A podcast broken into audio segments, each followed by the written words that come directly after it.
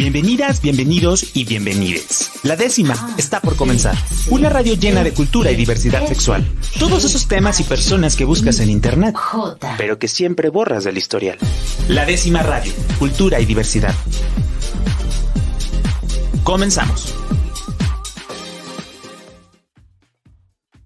Como personas de la diversidad sexual, pues luego muchas veces pensamos que las grandes problemáticas que vivimos, pues se nos acaba el mundo, ¿no? Pero, ¿qué pasa cuando somos personas de la diversidad sexual y aparte nos identificamos o somos una persona con alguna discapacidad? Creo que ahí las cosas se complican un poco, no solo de manera personal, sino también de cómo nos incluye o cómo la sociedad nos abraza y nos arropa con estas características.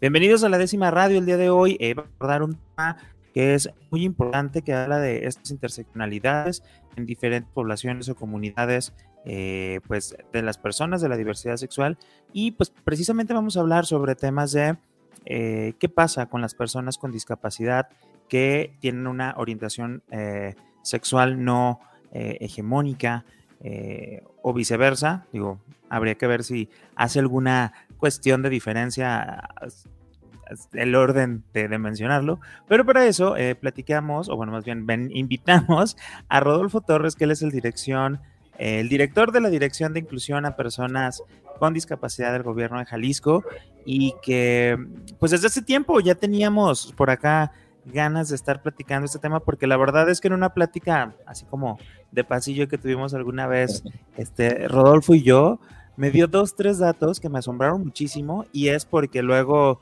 incluso aunque seamos personas eh, LGBT luego en serio no tenemos referencia de cómo son las realidades o cómo cambia la forma de percibir la vida en estas intersecciones, ¿no? Este, de, de, ser una persona con discapacidad, cómo, cómo cambia todo tu entorno, cómo, cómo se van como, pues no sé, a veces decir, eh, es, agravando las cosas, pero pues no sé si sea como el mejor término, pero bueno, bienvenido Rodolfo, ¿cómo estás?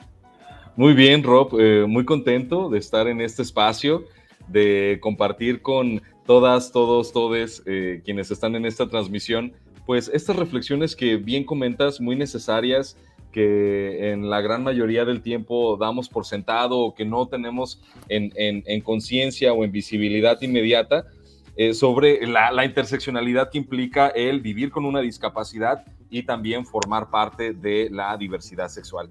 Eh, contento de, compartir reflexiones, experiencias, testimonios tanto de lo que trabajamos aquí en la Dirección de Inclusión a Personas con Discapacidad, como también eh, en carne propia y de experiencia personal eh, frente a este, este tema tan interesante que a mí en lo particular me, me motiva, me interesa y, qué bueno que se abran estos espacios para la discusión y para poner en común muchas cosas. Oye, pero mucho se ha hablado, digo, casi siempre eh, hemos estado acostumbrados a conocer de las problemáticas sociales o de las poblaciones en situación de vulnerabilidad, pero de manera aislada, ¿no? Estemos hablando de temas de género, de migración, de diversidad sexual, eh, de diferentes este, temas, pero pocas veces hablamos de estas intersecciones que van creando pues mundos muy específicos. En tu experiencia, Rodolfo, ¿cómo ha sido este, al frente de esta dirección? Eh, ¿cómo, ha sido como el encontrarte con estas personas que, incluso han participado, ¿no? Como contingentes en, las marchas por el orgullo y por la diversidad y de la, diversidad sexual, pero ¿cómo ha sido como estas historias o estas problemáticas que enfrentan? ¿Son diferentes? Este, no sé, háblanos un poquito de esta parte contextual de, estas personas. Claro que sí. Muchas gracias, Rob. Eh, antes que nada, me gustaría mucho compartir eh, desde donde voy a, compartir mis reflexiones. Eh, un servidor es eh, miembro de la comunidad sorda del estado de Jalisco. mi lengua materna es la lengua de señas mexicana. desde muy pequeño, pues muy cercano a la lucha por la reivindicación de derechos de las personas sordas y en este camino, pues nos hemos hermanado con otras causas también de la discapacidad, personas ciegas, personas usuarias de silla de ruedas, personas con discapacidad intelectual, familias y personas con alguna problemática de, salud mental.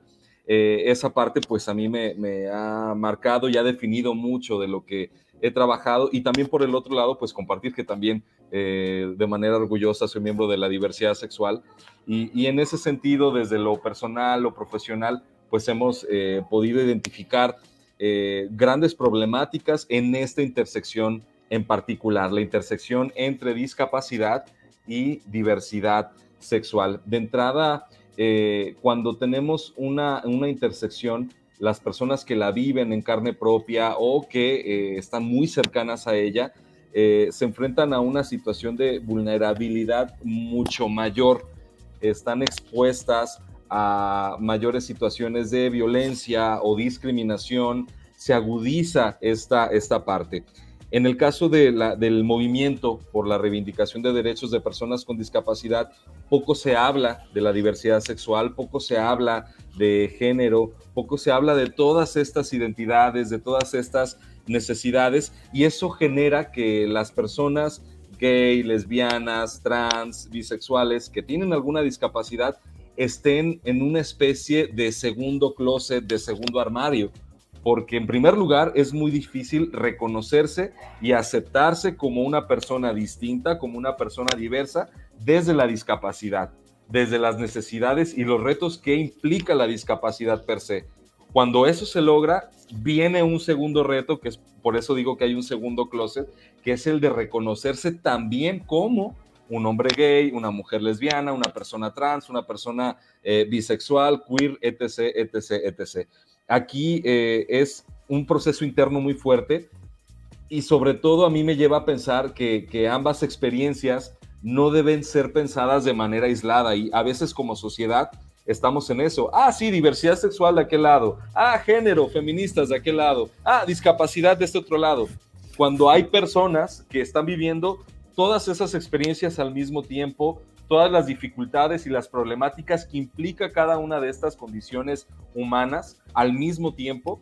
Y, aquí desde la Dirección de Inclusión a Personas con Discapacidad, pues nos hemos dado mucho a la tarea de identificar cuáles son eh, todas aquellas personas de la diversidad sexual que al mismo tiempo están viviendo con alguna discapacidad para que eh, tengan espacios de participación, para que haya espacios de visibilidad y sobre todo para mapear e identificar de manera muy clara y muy precisa cuáles son sus necesidades, cuáles son sus problemáticas, de qué manera podemos acercarles a programas, a servicios, porque, insisto, cuando hay una interseccionalidad, la situación de violencia y de discriminación aumenta de una manera terrible.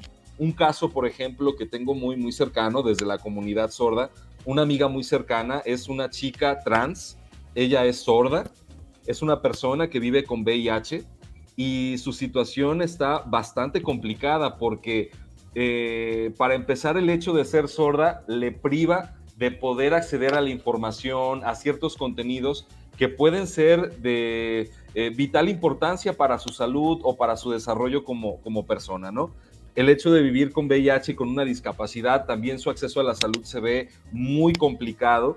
Y, el hecho de, tener todas estas condiciones en, al mismo tiempo, pues de pronto ella no se siente aceptada en la comunidad sorda, porque es poco se habla de estos temas, pero tampoco se siente aceptada, incluida en las asociaciones o colectivos o en el movimiento de la diversidad sexual, que es un movimiento muy fuerte, porque de pronto no hemos sido capaces, creo yo, de, ver estos puntos de, encuentro, estos puentes de, apoyo entre un movimiento y otro. Cuando, ojo, el movimiento civil de, las personas con discapacidad es un heredero y es un, sucesor del movimiento feminista, del movimiento de la diversidad sexual por allá de los años 60, los años 70, nuestro movimiento de la discapacidad, pues imagínate, es de los 80 para acá. Entonces, eh, muchas de las, de las luchas históricas de las feministas, de la diversidad sexual, que empezaron a cuestionar el tipo de sociedad en la que vivimos, esta sociedad eh, patriarcal, machista, eh, heteronormativa, que nos han enseñado a cuestionar esta, esta sociedad en la que estamos, a nosotros desde discapacidad nos han eh, ayudado también a entender que vivimos una sociedad capacitista. ¿Qué quiere decir eso?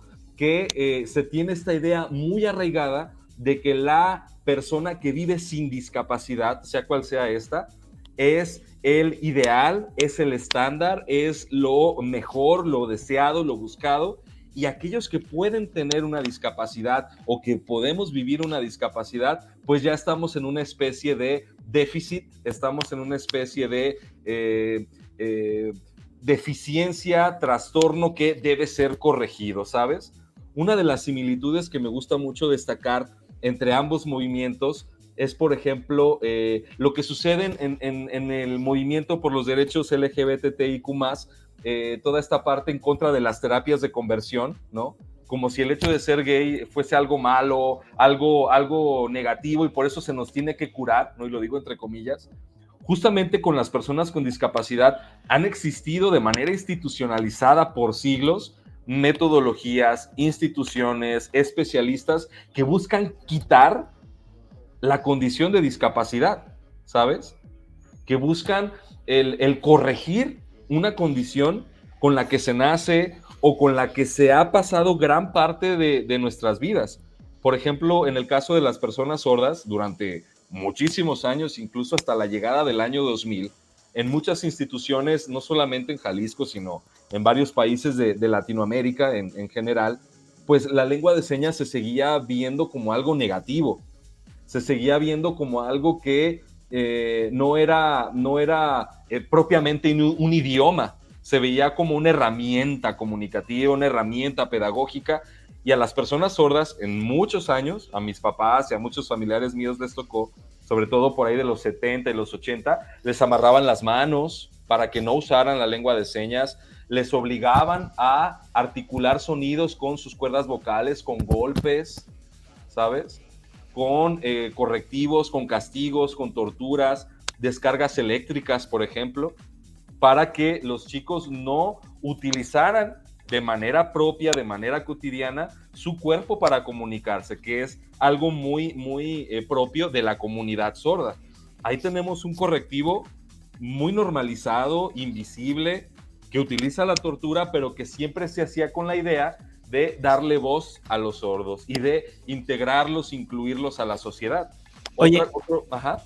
perdón, en esta parte también es como, como muchas veces, por ejemplo, ahorita que decías eh, esta cuestión de cómo intentamos de eh, invisibilizar o de hacer como esta parte de la no discapacidad es como el ideal o el estándar, en lugar de decir, oye, hay otras, otras cuestiones este, de formas de vida y en vez de nosotros como sociedad eh, poder eh, crear como espacios para que todas las personas nos sintamos incluidas, queremos como al contrario, ¿no? Como, como, como invisibilizamos las discapacidades como para que se puedan incluir a nuestro mundo en, en, lugar de generar un mundo donde pues todas las personas podamos eh, caminar o estar como de esta, o sea, sentirnos incluidas, ¿no?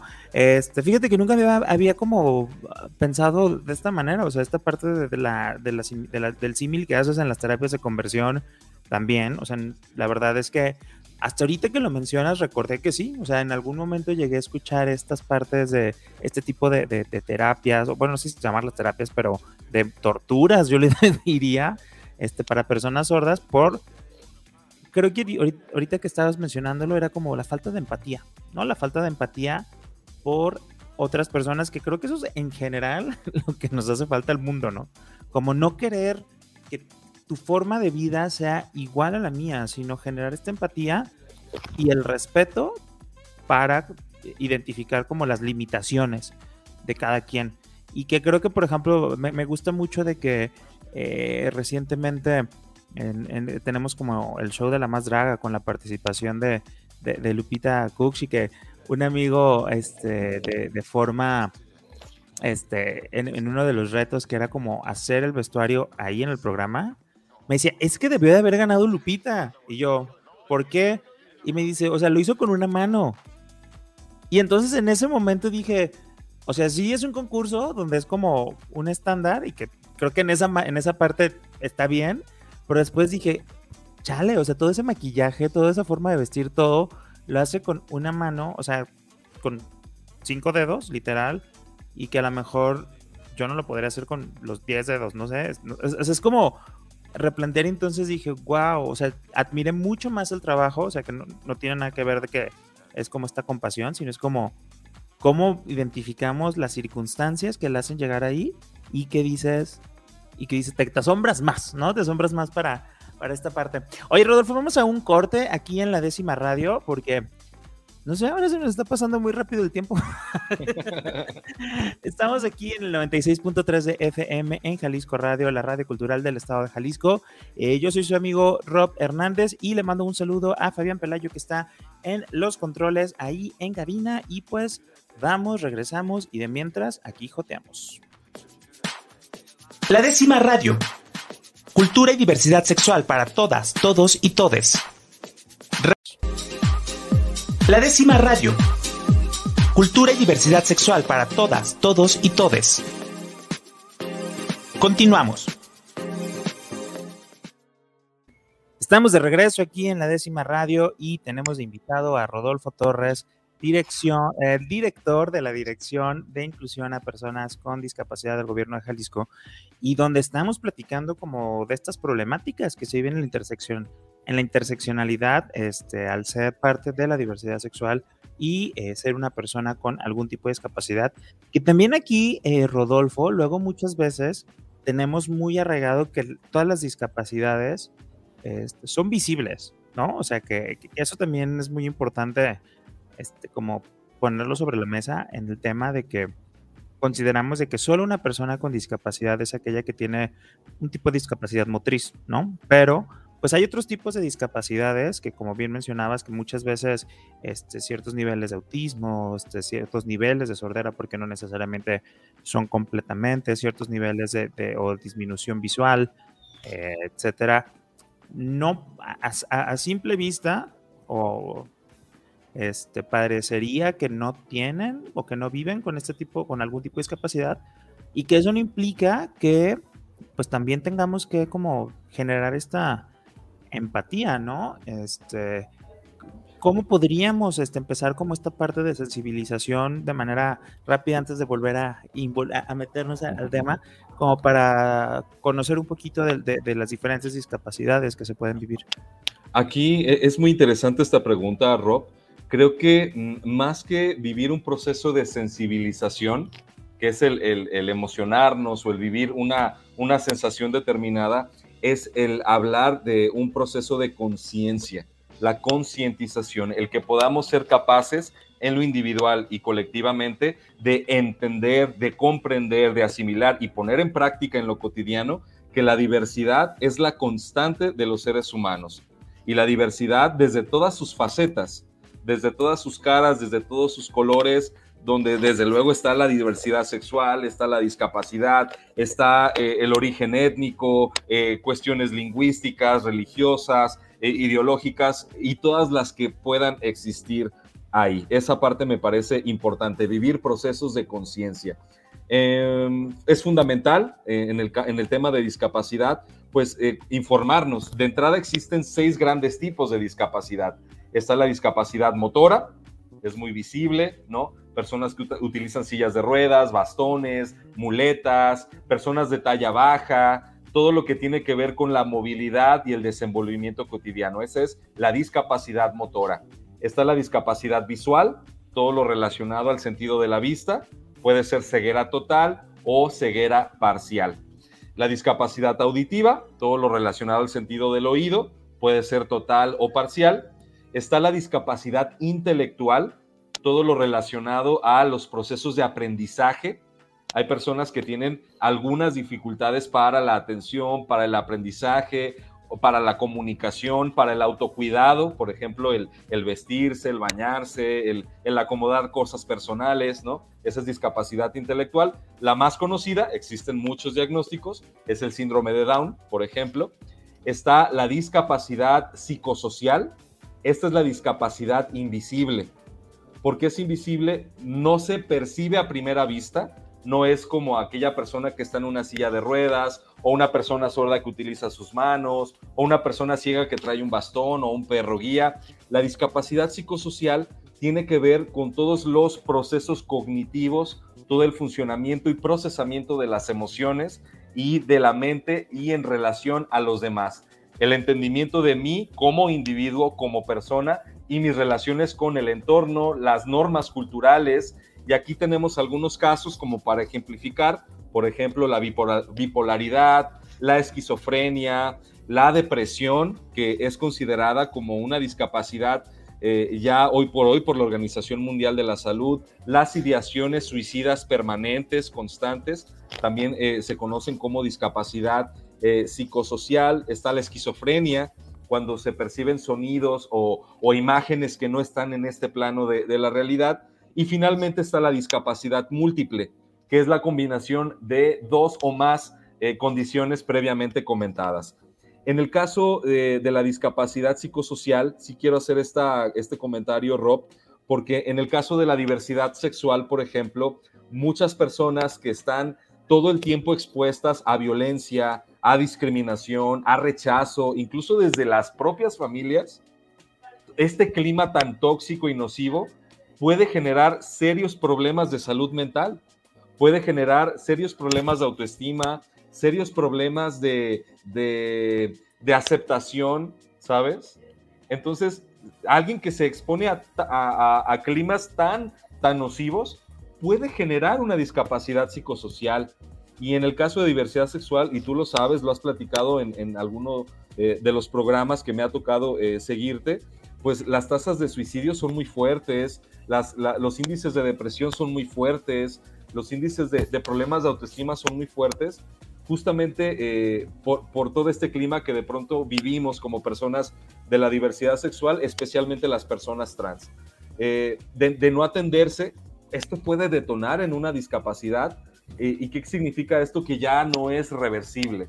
es la única discapacidad que puede ser reversible cuando se cuenta con redes de apoyo, de acompañamiento, asesoría psicológica, psiquiátrica en algunos casos y sobre todo que no le tengamos miedo a hablar de la salud mental, que no tengamos miedo de, hablar, de decir cómo nos estamos sintiendo.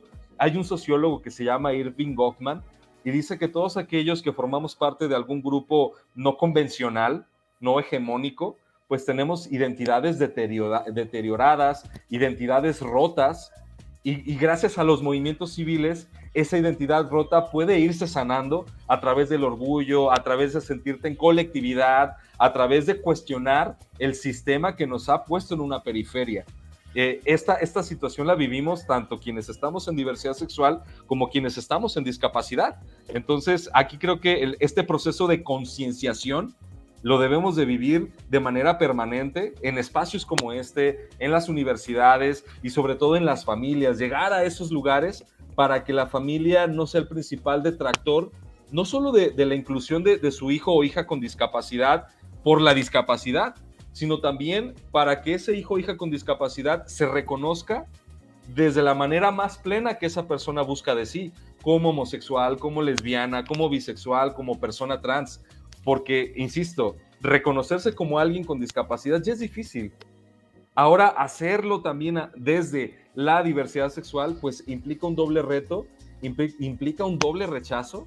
En muchas familias el, decir, ah, mira, bueno, tengo un angelito que Diosito me mandó, ¿sabes? Justo eso iba, porque recuerdo alguna vez que, platicamos con Omar, este, que, es un chavo que vive con, con discapacidad y es parte de la diversidad sexual que hablábamos como de esta romantización de la discapacidad, ¿no? De, ay, es un angelito que te mandaron, ay, no, y luego de repente le quitan como toda la parte este, sexual a las personas con discapacidad y es de, oigan, este, no, o sea, todas las personas vivimos y tenemos este, deseos sexuales y de repente es como esta romantización que yo creo que, digo, no sé qué opinas tú, Rodolfo, pero yo creo que en algún momento sirvió para posicionar el tema en la agenda, como de decir, ¿no? A lo mejor por esta cuestión ya más este, católica y religiosa, sobre todo de México, es como de, bueno, los vemos como angelitos y lo empezamos a ver, pero que ya es, es tiempo de decir, oigan, no, o sea, este, las personas son personas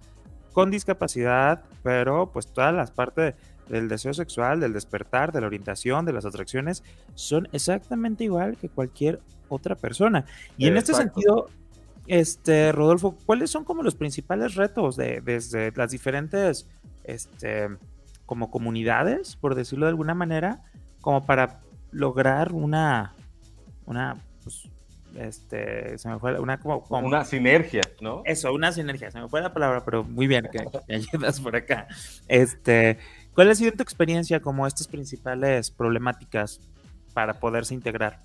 Aquí creo, y te lo digo como hombre gay, ¿no? Te lo digo eh, asumido totalmente y con orgullo lo, lo digo, que desde las comunidades de la diversidad sexual o la comunidad de la diversidad sexual hablemos más de estos temas. Hablemos de discapacidad, hablemos de la diversidad funcional, hablemos de accesibilidad, qué tan accesible ha sido la comunicación de nuestra causa, ¿sabes?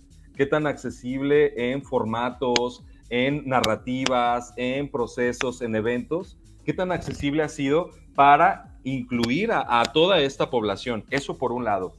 Por el otro, eh, en el caso de, de las comunidades de la discapacidad, nos hace falta el hablar sobre la diversidad, sobre el género, nos hace falta hablar sobre las enfermedades de transmisión sexual, nos hace falta hablar sobre la historia y los referentes que desde eh, eh, la, lucha feminista y la lucha de la diversidad sexual también han incidido a favor de nuestra causa, eh, en este caso los derechos de personas con, discapacidad. Nos hace falta hablar mucho de eso y visibilizar todos aquellos casos y todos aquellos referentes que sí existen en, en la discapacidad que han hablado también de, este otro lado, ¿no? De esta intersección. E, ese es como un primer gran paso, el que hablemos, el que hagamos visible y consciente en ambas, en ambas latitudes, por llamarlo así, de, de, esta parte que a final de cuentas lo que nos hermana es la dignidad, la búsqueda de dignidad, la eh, aplicación de derechos, porque los derechos no, no se regalan, los derechos se, se luchan, se defienden, ¿sabes? Y se cuidan porque en cualquier momento pueden quitarlos. Entonces creo que esta parte ha, sido importante y eso hará que las personas con discapacidad que sean de la diversidad sexual se empoderen todavía más, tengan todavía una mayor voz, porque sí, el movimiento de la discapacidad durante años, durante décadas, pues ha tenido este cobijo de grupos conservadores que ha sido positivo, ¿no? En de, alguna manera, porque llegas a familias, eh, se habla del tema, pero ya no hablemos porque si, si, si la persona con discapacidad es gay. Ahí eso mejor ya no, ¿sabes? ya no entra, ¿no? Oye, exactamente. Creo que, también, digo, es necesario generar esta empatía porque, a ver, no es ninguna novedad que sí, todo el mundo, o sea, todo el, el mundo, o la mayoría, o la mayor parte, está creado para personas que, eh, pues, no tienen o no, o no vivimos identificados con este tipo de discapacidad, ¿no? Porque luego creo que podemos tener algún grado de discapacidad y no, por miedo también como con las enfermedades, pues tampoco estamos al diagnóstico, ¿no? Pero también es, es muy este, de reconocerse las personas que rompen estos tabús para eh, poderse insertar sin miedo, dejar atrás como todas estas cuestiones, este, y, no, a mí me tocó alguna vez, en, estaba en un spa y entonces de repente estaba un chavo este mudo, si, es el término correcto. sorda, persona sorda. Persona sorda, desde ahí como tener como esta capacidad de eso. Y llegaba y te y cargaba papelitos y te daba papelitos y entonces ahí te explicaba, ¿no? Y entonces yo dije, wow, o sea, wow en el sentido de que yo decía, qué padre que no, no le detiene, o sea, estos miedos interiores o estas como que se detienen personalmente para poder vivir este pues como situaciones normales, ¿no? Y encuentran la manera, y la verdad es que yo sí reconocí mucho como esta parte de decir, qué padre, qué padre, como mencionábamos con, con esta drag que, está ahorita en, en, este, y como muchos otros ejemplos, ¿no? Como muchos otros ejemplos que este, han dejado detrás este, como toda esta cuestión de, de, de estos obstáculos para poderse presentar y entrar al mundo este, que no ha sido creado con las mejor, mayores facilidades para ellas, para ellos, para ellas, pero pues están ahí, ¿no? Y están demostrando que se puede y que no les detiene. ¿Sabes qué, otro ejemplo eh, me, viene a la mente? El de Nile DiMarco. Seguramente lo, ah. ubican varias personas. Eh, Nile DiMarco, él se ha eh, reconocido abiertamente como hombre gay, como queer, y también es un hombre sordo es promotor de la cultura sorda. En muchos espacios, conferencias que él le ha tocado dar, pues habla mucho de esta interseccionalidad que le toca vivir y creo que eso es algo, un ejemplo que empodera mucho, ¿no? La misma Lupita Koch, que tú ahorita la, referenciaste, también es una, una chica que nos muestra justamente esta interseccionalidad y, y en el lado de la discapacidad, pues buscamos mucho que se reconozca la diversidad funcional, la diversidad de cuerpos, porque hay diversidad infinita de cuerpos y no porque sean distintos son malos. Hay cuerpos con brazos, sin brazos, que eh, los sentidos eh, tienen otro funcionamiento al, convencional. Y lo que nosotros buscamos es eso, que se reconozca la diversidad del cuerpo humano eh, y no sujetar nuestra humanidad a eso, sino a la agencia y a las relaciones que podemos detonar con los demás. Oye, y en esta parte, ¿cuál es, eh, al menos, este, cómo has abordado tú, ah, digo, al frente de esta dirección, como este acercamiento, esta inclusión de eh, las personas que viven en ambas partes, este, en ambas eh, poblaciones?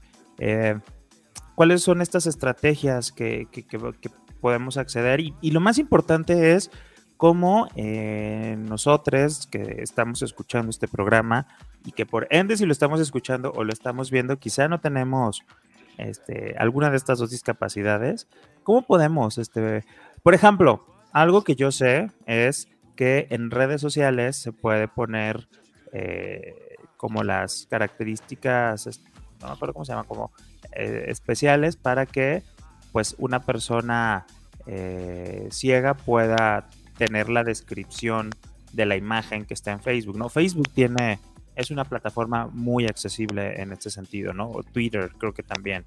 Entonces, pues uno, ¿qué estás, qué, estás haciendo? ¿Qué estás impulsando tú? Y dos, ¿cómo podemos impulsar eh, nosotros como, este, quizá no, no, no, reconocidos dentro de este tipo de población?